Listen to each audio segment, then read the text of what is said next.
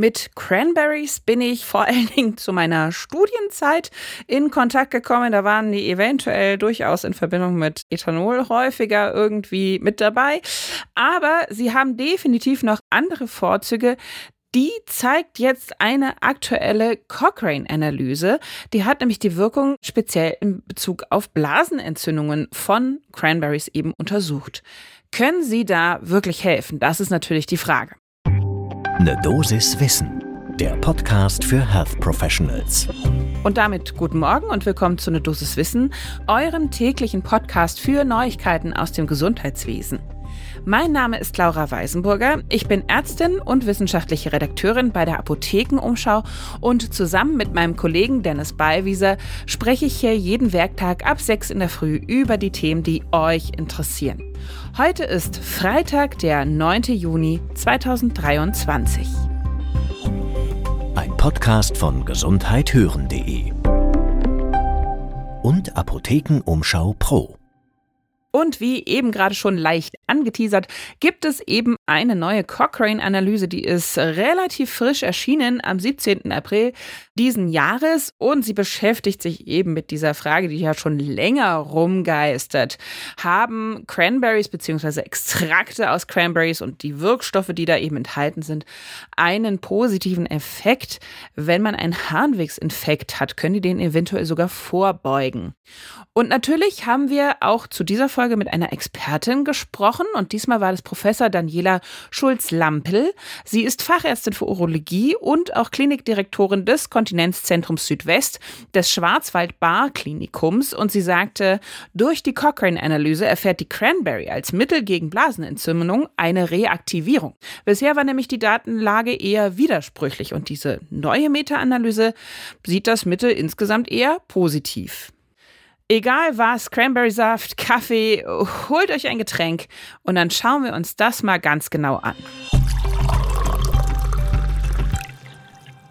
Und zwar ist natürlich die allererste Frage, Blasenentzündung, akute Zystitis, ja, wie sieht's denn da eigentlich aus? Wer bekommt denn das? Wie viele sind davon betroffen? Also wir wissen wahrscheinlich alle, dass natürlich vor allen Dingen Kinder, Schwangere, Menschen mit Diabetes oder auch Multipler Sklerose besonders gefährdet für so eine Blasenentzündung sind. Natürlich ist auch klar, Frauen sind deutlich häufiger betroffen als Männer, liegt an den anatomischen Gegebenheiten, Engen der Harnröhren, Kürze und so weiter und so fort. Gerade junge Frauen trifft es bis zu 50 Mal häufiger als eben gleichaltrige Männer. Alle jungen Frauen oder irgendwann Frauen, die mal jung waren, werden mir da wahrscheinlich jetzt geistig gerade zustimmen können. Und insgesamt, da gibt es natürlich nicht so wahnwitzig genaue Studien, weil natürlich nicht jede Person mit einer akuten Zystitis immer, immer, immer in die Praxis kommt und das irgendwie äh, verschlüsselt wird, behandelt wird. Aber, also man kann so grob sagen, sieben bis acht Prozent aller Frauen leiden mindestens einmal im Jahr an einer akuten Zystitis. Der Häufigkeitsgipfel ist da zwischen 15 und 24 Jahren und dann steigt es nochmal ordentlich an ab 65 Jahren. Und von diesen 7 bis 8 Prozent hat ungefähr ein Drittel, also 30 Prozent der betroffenen Frauen die Infektion häufiger, also zwei bis drei Episoden pro Jahr.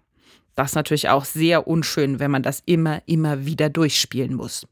Und aufgrund dieser hohen Zahlen ist es natürlich auch so, dass zumindest die Antibiotikagabe in Deutschland vor allen Dingen über eben urologische Fächer erfolgt. Die geben rund 1,7 Millionen Dosen Antibiotika pro Jahr raus. Nur hausärztliche Praxen verschreiben mehr Antibiosen. Das sind inzwischen natürlich häufig nur diese einmaligen Geschichten oder maximal eine drei Tage lange Antibiose. Das hat, so berichtet es auch unsere Expertin Schulz-Lampel, natürlich zu deutlich besserer Compliance geführt als die Antibiosen, die man noch vor einiger Zeit gegeben hat, die man über eine Woche einnehmen musste. Das klappt inzwischen deutlich besser. Aber unsere Expertin berichtet auch, viele Betroffene, bei denen Blasenentzündungen immer wieder vorkommen, gehen oftmals nicht mehr zum Arzt, sondern reagieren eigentlich schon zu Hause, wenn wenn sich die Symptome so langsam anbahnen, dann wird Ibuprofen schon mal prophylaktisch genommen. Es wird viel, viel getrunken, um die Bakterien auszuschwemmen. Sie nehmen häufiger Manose oder eben auch Cranberry-Präparate. Und sie sagt, das ist auch alles fein so, das kann sie durchaus empfehlen, aber Und das können wir jetzt ja schon mal voranstellen. Und das ist natürlich auch ganz klar, immer wenn Blut im Urin ist oder sich die Beschwerden eben nicht mit diesen Hausmitteln in Anführungsstrichen nach wenigen Tagen dann beseitigen lassen, dann sollte man natürlich auf jeden Fall in die Praxis kommen. Unsere Expertin berichtet auch, viele haben natürlich Angst, ja, wenn ich immer wieder Antibiotika nehme, das führt doch zu Resistenzen. Aber sie betonte auch nochmal, und das wissen wir auch, Resistenzen entstehen vor allem dann, wenn die Antibiose nicht korrekt eingenommen wird, zu kurz oder unregelmäßig. Und sie hält diese Angst definitiv für ein überschätztes Problem, also dass sich da schneller Resistenzen bilden. Und nun also zu dem Cochrane Review, den wir uns genauer anschauen wollen. Diese Analyse ist schon das fünfte Update und zwar genau zu der Frage, ob Cranberries denn bei Harnwegsinfektionen helfen können oder nicht. In den letzten Analysen von 98 bis 2012 gab es immer wieder welche, gab es da keine Empfehlung zu, weil einfach zu wenig Studien und Daten vorhanden waren. Und dieses Update, was es eben jetzt gibt, das enthält 26 neue Studien, also durchaus eine Menge. Insgesamt wurden da 50 randomisiert kontrollierte Studien mit insgesamt 8850 Teilnehmenden integriert angeschaut. Das sind also relativ verlässliche Daten, die wir haben. Und was kam jetzt dabei raus? Also Cranberry-Produkte verringern das Risiko für eine symptomatische und auch kulturverifizierte Harnwegsinfektion. Und zwar vor allen Dingen bei Frauen, die immer wieder damit Probleme haben. Also das Risiko für eine erneute akute Zystitis sinkt um 26 Prozent durch Cranberry-Präparate. Das finde ich ziemlich viel. Also wenn ich mein Risiko Minimum ein Viertel senken kann, das ist doch schon mal toll. Dann ist es besonders gut auch bei Kindern da findet eine 54-prozentige Risikoreduktion statt.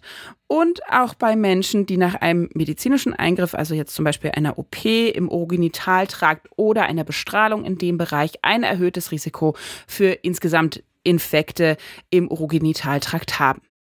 Es gab keine eindeutigen Befunde oder also keine eindeutigen Beweise, dass es irgendwie helfen oder schaden würde für Bewohnerinnen und Bewohner von Pflegeheimen für Schwangere und Personen mit irgendwie organischen oder neurologischen Blasenentleerungsstörungen, Problemen welcher Art auch immer. Was die Studie nicht beantworten konnte, beziehungsweise worauf der Review keine Antworten gefunden hat, war die Frage, ja, was hilft denn am besten? Kapseln, Saft, Sirup, Pulver, da gibt es keine eindeutige Datenlage zu, was besser wirkt. Auch der direkte Vergleich zu einem Antibiotikum oder einem Probiotikum, da wurde kein eindeutiger Nachweis erbracht, dass es da irgendwie besser wäre, als eben eine Antibiose zu nehmen. Und auch die Dosis bleibt unklar. Das, was in den Cranberries wirkt, ist das Pro-Anthocyanidin. Und wie viel davon nötig ist, ist nach wie vor nicht genau zu sagen. Bisher sind meistens irgendwo die 36 Milligramm vermerkt. Die Analyse konnte das aber nicht bestätigen und da gab es auch keinen großen Unterschied zwischen niedriger oder hoher Dosierung. Also da tappen wir noch ein bisschen im Dunkeln.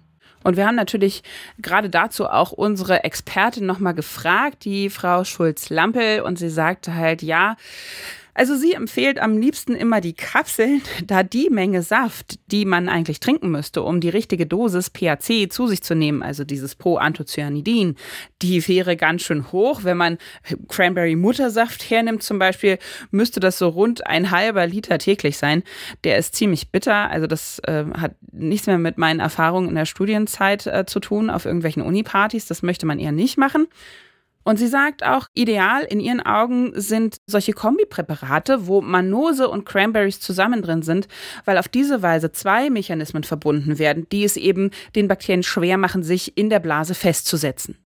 Und ein ganz interessanter Aspekt, der mir jetzt gar nicht so bekannt war, muss ich ganz offen zugeben, ist auch, Schulz-Lampe sagt, viele Patientinnen und Patienten mit häufigen Harnwegsinfekten achten nicht auf regelmäßigen Stuhlgang. Dabei kann genau das die Infektrate senken. Viele scheuen sich natürlich davor, öffentliche Toiletten zu benutzen, haben dann Angst, oh je, da hole ich mir bestimmt wieder irgendeine Entzündung weg oder so. Dabei ist es deutlich ungesünder, lange Zeit nicht auf die Toilette zu gehen, als dann eben mal so eine öffentliche Toilette zu benutzen.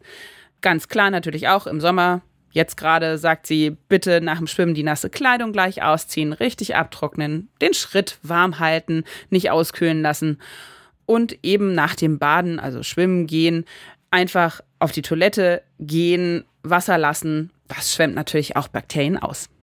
Und zu guter Letzt sei natürlich auch noch erwähnt, natürlich gibt es inzwischen auch diese Impfung gegen Blasenentzündung. Das ist aber zum einen natürlich nicht gegen jegliche Art von Harnwegsinfekt. Also da gibt es ja zu viele unterschiedliche Bakterien, als dass man damit alle abdecken könnte. Und auch ganz wichtig, die Kassen übernehmen diese Impfung noch nicht. Und das war unsere Dosiswissen zu den Cranberries und den Harnwegsinfekten. Und wenn ihr jetzt sagt, sehr schön, Darüber habe ich doch gerade erst mit meinen Kolleginnen und Kollegen diskutiert. Die sollten sich diese Folge am besten auch gleich anhören. Dann freuen wir uns sehr, wenn ihr sie einfach weiterleitet. Das könnt ihr ganz easy tun über Teilen, Button, einfach draufklicken und verschicken. Ein Podcast von gesundheithören.de und Apothekenumschau Pro.